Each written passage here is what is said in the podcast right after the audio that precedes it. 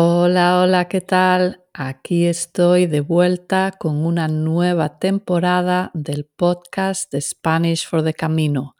Nuevos episodios, nuevos invitados y tenemos una invitada muy especial en este primer episodio.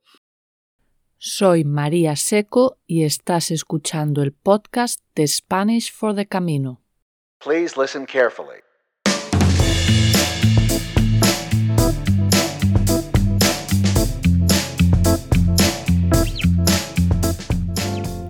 Como os decía, empezamos nueva temporada con una invitada especial que nos va a dar consejos para cuidar nuestro cuerpo durante el camino.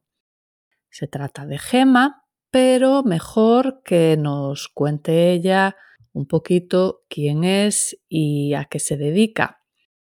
Hola Gema, ¿qué tal? Cuéntanos, preséntate.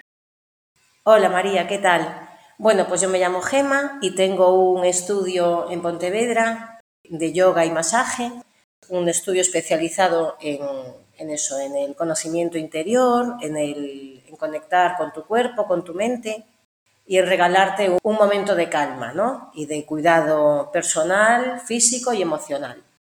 Es un centro que se llama Prana y que lo abrí en 2020, hace ya casi cuatro años. Y bueno, pues soy profe de yoga multiestilo. Sí es cierto que me centro sobre todo en, en Hatha Yoga, en la especialidad de Hatha Yoga, de Yin Yoga, de yoga restaurativo, yoga prenatal. Bueno, y, y estoy formándome continuamente, entonces, bueno, trato de cada vez centrarme y especializarme un poco más. Y luego los masajes, pues trato de compaginar masajes y yoga bueno, para mantener un poquito el equilibrio y mantener todo más o menos estable, cuerpo y mente. ¿Y qué nos recomiendas? ¿A qué animas a todo peregrino que está haciendo el camino de Santiago? A que caliente y prepare sus músculos, porque es que además piensa que eh, normalmente se camina por la mañana, con lo cual la musculatura por la mañana está dormida como nosotros.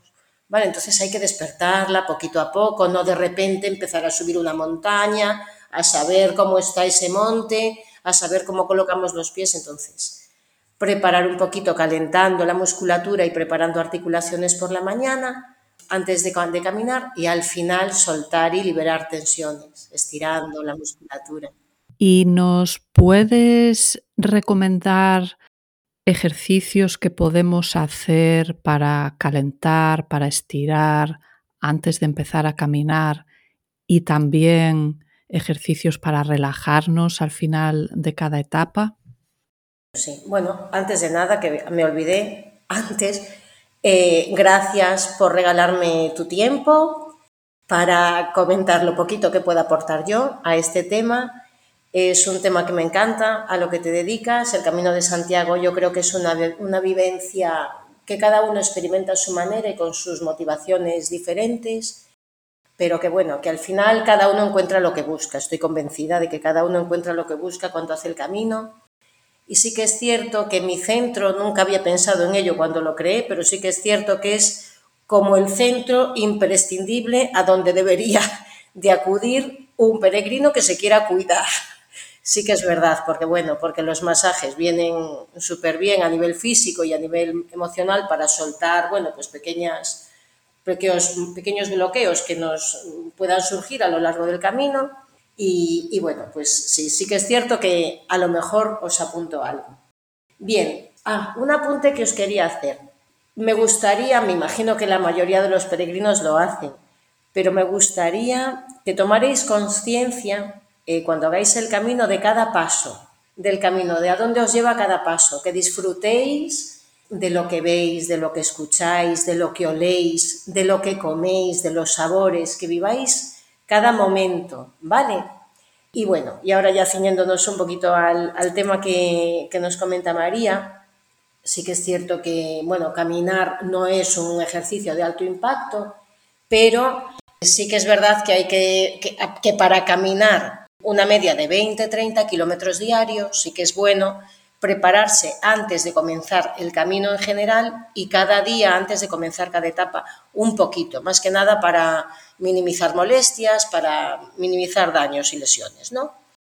Entonces yo te invitaría a que antes de, de comenzar a caminar, que normalmente camináis sobre todo por la mañana, te invitaría a que te pusieras de pie, ya en la calle, no hace falta que lo hagas en tu habitación, sino tú sola o con tu grupo de, acompañantes, que te pongas de pie. Si quieres, puedes cerrar un momentito los ojos, tomar conciencia de esa motivación que te impulsó a hacer el camino y desde ahí, cuando quieras, puedes abrir los ojos y llevar la mano derecha detrás de tu nuca y llevar la barbilla hacia el pecho para tratar de empezar a soltar las cervicales.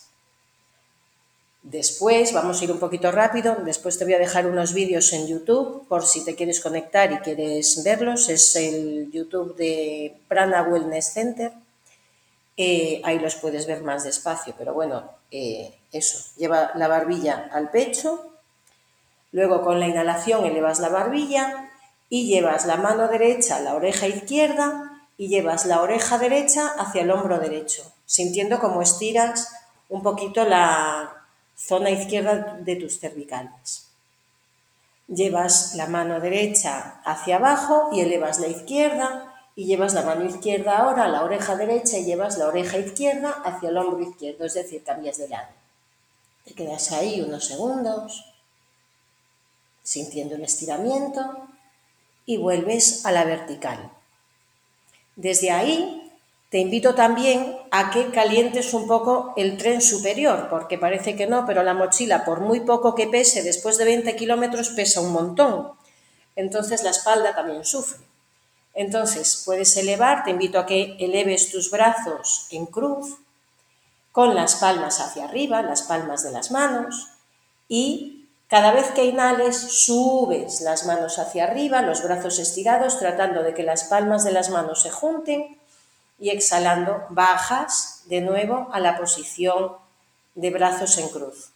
Vuelve a inhalar, vuelve a exhalar y repite esto unas de 5 a 8 veces. Bien, desde aquí, con los brazos en cruz, puedes flexionar los codos para mantener los brazos y los antebrazos a 90 grados, los brazos paralelos al suelo y lleva los codos hacia el centro para que se junten.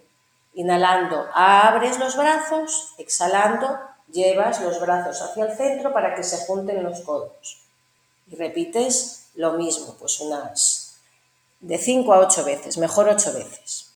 Después, lleva la mano derecha a tu, a tu cintura derecha, a tu costado derecho, y alarga el brazo izquierdo por encima de tu cabeza de manera lateral para estirar tu costado izquierdo y sientes estiramiento. Vuelve con la mano izquierda al costado izquierdo, a la cintura, al lado izquierdo de la cintura y eleva tu brazo derecho y cambia de lado. Y repite esto de nuevo, pues cinco, de 5 a 8 veces. Luego también puedes llevar las manos a las caderas, a la cintura, perdona, y empezar a mover la cadera con los pies separados al ancho de caderas más o menos. Puedes eso, mover tu cintura, tus caderas, perdona, empezando con círculos suaves y vas ampliando el círculo cada vez más y lo vas cerrando y luego haces lo mismo hacia el otro lado. Sigues bajando a la articulación de las rodillas, levantas los pies y mueves las rodillas un poquito hacia los lados, estiras los pies, los encoges, haces círculos con los tobillos, encoges y estiras los empeines lo que puedas, lo que los zapatos te permitan, que me imagino que no será mucho, pero trata de poner el pie en punta y el pie en flex.